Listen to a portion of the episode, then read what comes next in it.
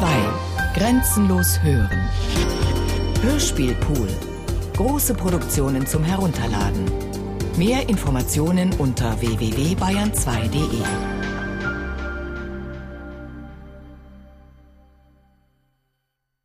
Andere wollen auch Kinder kriegen, das habe ich nicht bedacht. Da habe ich wohl nicht recht aufgepasst. Da habe ich wohl beide Augen zugemacht und nichts als meine Einzelstrecke gesehen, wo Parallelstrecken durchaus vorhanden sind. Parallelspuren, die sich jetzt langsam durch dieses Zimmer ziehen.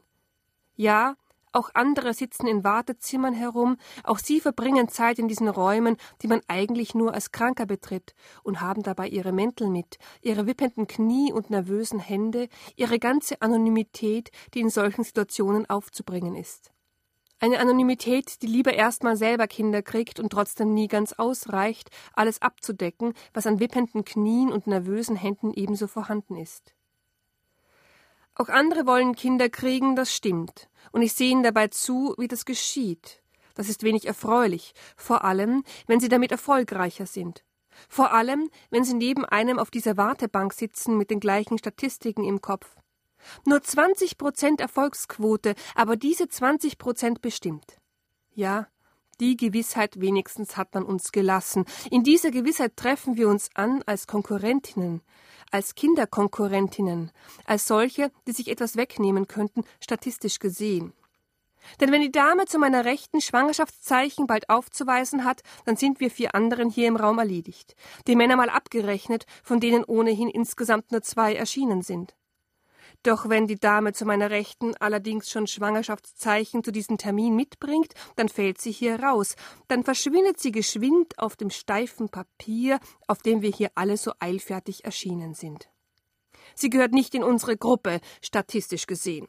Frohlocke dann nicht nur ich, sondern auch die Anwärterin zu meiner Linken. Doch jetzt erst einmal warten wir ab. Wir warten auf das Arztgespräch. Eine jede für sich, eine nach der anderen, so heißt es. Keine bleibt auf ewig, wird die Arzthelferin versichern, auch wenn es derzeit anders aussieht. Mit Sicherheit ja, in fünf Minuten sind wir für Sie da. Wir warten auf das Arztgespräch, das nicht ausbleiben wird, mit all seinen Risiken und Nebenwirkungen. Die Risiken sind immer schon abgewogen, wird uns gleich zu Anfang erzählt. Die Risiken haben wir fest im Griff. Die brauchen wir nicht erst zu verdauen, weil sie immer schon vorverdaut sind, so institutionell und medizinisch. Ja, auch andere arbeiten mit. Der Arzt, die Arzthelferin, die jetzt mit den Kontrollsheets hereinkommt, die Sprechstundenhilfe, die mit rauchiger Stimme sagt, sie hätte keine neuen Informationen, das Institut und die Behörde, die für Nahrungsmittelsicherheit eintritt. Die Aufklärungsbroschüren und das Finanzamt. Ja, selbst das Finanzamt arbeitet mit. Man sollte es kaum glauben, sage ich zu der Nachbarin zu meiner Rechten, aber sie lacht nicht.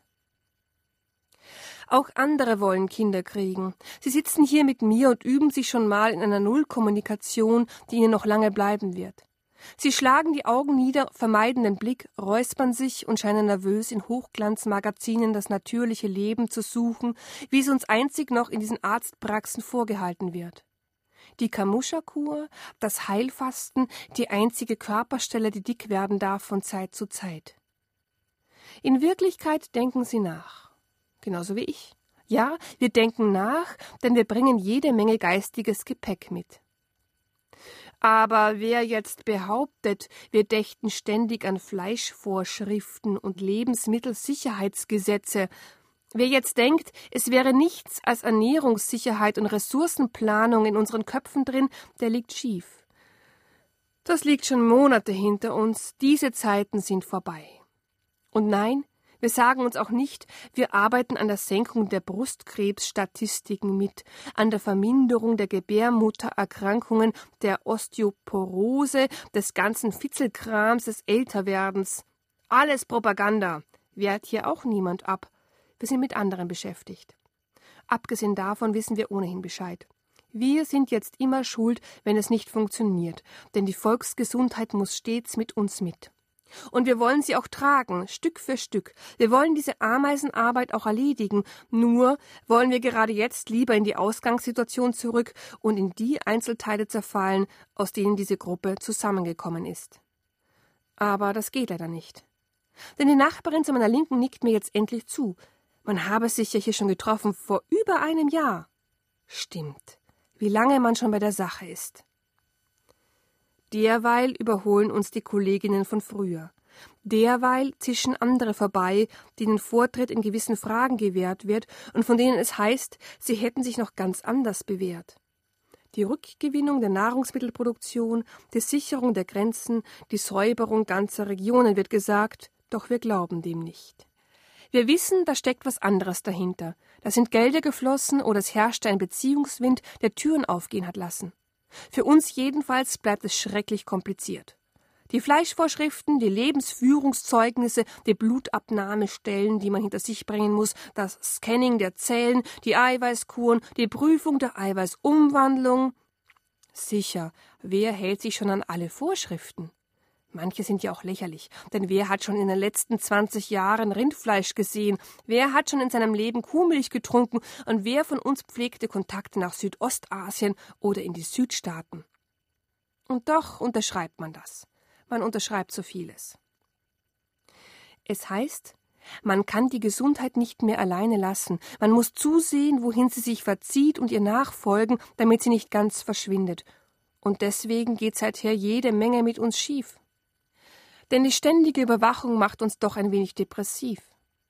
Es geht ganz automatisch, dass man versucht zu entkommen, dass man kleine Unsinnigkeiten unternimmt, kindische Ausflüchte und dass man zu tricksen beginnt, banale Fälschungen, die nicht weiter auffallen, die schnell wieder zurechtzurücken sind. Denn im Grunde helfen sie alle mit. Die Sprechstundenhilfe macht mit, die jetzt gerade mit unseren ausgefüllten Kontrollsheets wieder verschwindet. Die Organisationsangestellten machen mit und die Lebensmittelschutzbehörde, die Boden- und Ressourceninstitutionen, die Forschungsseminare und unser lieber Lebensmittelkonzern, ja selbst der arbeitet mit.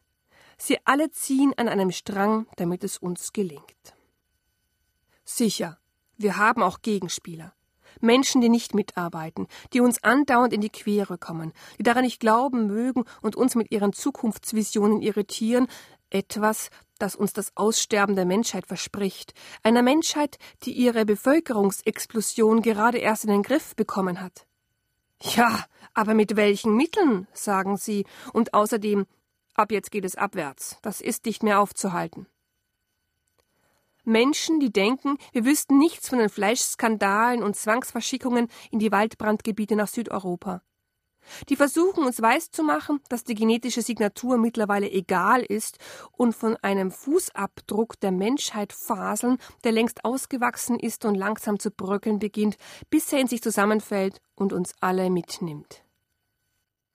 Wir gehen aber nicht so weit, sämtliche Sabotageakte auf uns zu beziehen, die Ressourcenplünderungen, die sich eben erst im südlichen Bundesgebiet ereigneten und eine neue Welle Schädlingsplagen zur Folge hatten, sowie die Versteppung weiterer Areale. Wir wissen, dass heute das eine neben dem anderen geschieht, ohne direkten Kontakt zueinander, dass die Welten geschieden sind und man nicht zu sehr versuchen sollte, sie zu verbinden. Man kann eben nicht mehr an alle denken, dazu reicht es nicht. An alle zu denken, das ist sowas von gestrig, hat auch der Begleiter der Tante mir gegenüber gesagt. Oder täusche ich mich? Sicher, sage ich zu ihm, von vielem ist auszugehen, was tatsächlich nicht in unsere Ohren dringt. Aber was mit diesen Typen geschieht? Keine Ahnung, zuckt er mit den Achseln. Es gibt Leute, die hätten automatisch von Tieren gesprochen, die man zusammengetrieben hat, als man noch annahm, dass die Tierwelt erhalten bleibt, wäre mit uns so einiges nicht stimmt. Aber wir sind ja auch mit anderen beschäftigt. Es heißt, wenn man mal so weit ist, dass man hier sitzt, kann man sich gratulieren. Das heißt, man könnte sich gratulieren. Nur gratuliert sich hier niemand, weil wir dann doch zu vorsichtig sind. Wir sehen uns schon wieder aus der Statistik rausfallen, in die wir noch nicht einmal richtig reingekommen sind. Wir sehen uns dabei in die Haare kriegen, uns wegstoßen, wegrempeln, über die jeweils andere hinwegrennen. Das heißt, wir werden langsam nervös. Die Geräusche, die von außen reindringen, sind ja auch äußerst unangenehm. Da ist der Lärm der Notaufnahme, die direkt neben uns sein muss. Oder kommen diese Gesprächsfetzen durch die Lüftung hier rein? Eigentlich sollen es ja zwei getrennte Gebäudekomplexe sein, zumindest klar voneinander geschieden. Wir sollten der allgemeinen Notmechanik enthoben sein und nicht etwa hören, wie Familienangehörige sich versammeln und Kinder weinen, die es jenseits unseres Programms leider immer noch mit den üblichen Defiziten gibt. Nein, die medizinischen Sammelstellen betreffen uns nicht. Wir zahlen gutes Geld für unsere Einzelbetreuung, wenn sie auch im Wartezimmer anscheinend nicht mehr zu gewährleisten ist. Auch andere wollen Kinder kriegen. Das ist ihnen irgendwann zu verzeihen, jetzt aber nicht. Jetzt warte ich erst mal ab, ob nicht doch etwas Wesentliches passiert. Letztendlich beginnt immer irgendeine auszuticken, irgendeine beginnt immer irgendwann mit ihrem Bericht. Man muss nur lange genug warten, und am Ende hat man sie alle besiegt. Denn irgendeine verplappert sich bestimmt und macht sich verdächtig. Irgendwann reißt der Geduldsfaden in unserer Mitte, der heute ohnehin nicht mehr geeignet ist, uns mitzunehmen in die nächste Etappe, wie das sonst so gerne geschieht. Im Gegenteil. Wir hören es alle, wie sich unsere Chancen schlagartig verziehen. Die Stelle hier werde geschlossen, erklärt aus heiterem Himmel die Sprechstundenhilfe. Wir müssten jetzt leider alle gehen, Sicher wehrt sie unseren Protest ab, die Kontingente sind noch offen, sicher der Getreidepreis macht mit, der Wasserpreis und die Eiweißversorgung sowie meine Alarmstellen im Gesicht, aber leider gäbe es anderes, was dagegen spricht. Sagt sie und dreht sich um, als ob das so einfach ginge. Meine Nachbarin zur Linken ist erstaunt. Das gibt es doch nicht. Meine Nachbarin zur Rechten spielt verrückt. Das kann doch gar nicht sein springt auf und verschafft sich Zutritt in das Behandlungszimmer, wo der Arzt zusammengesunken auf seinem Stuhl sitzt. Pandemie Warnstufe 6, sagt er lakonisch, da habt ihr Pech gehabt.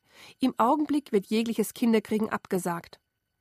Das verstehen wir erstmal nicht, aber immerhin sind wir in diesem Raum für einen kurzen Augenblick zu siebt, bis auch das sich wieder gibt, draußen auf der Straße, wo eine jede in ihre Richtung dem Ende dieser Geschichte entgegensieht.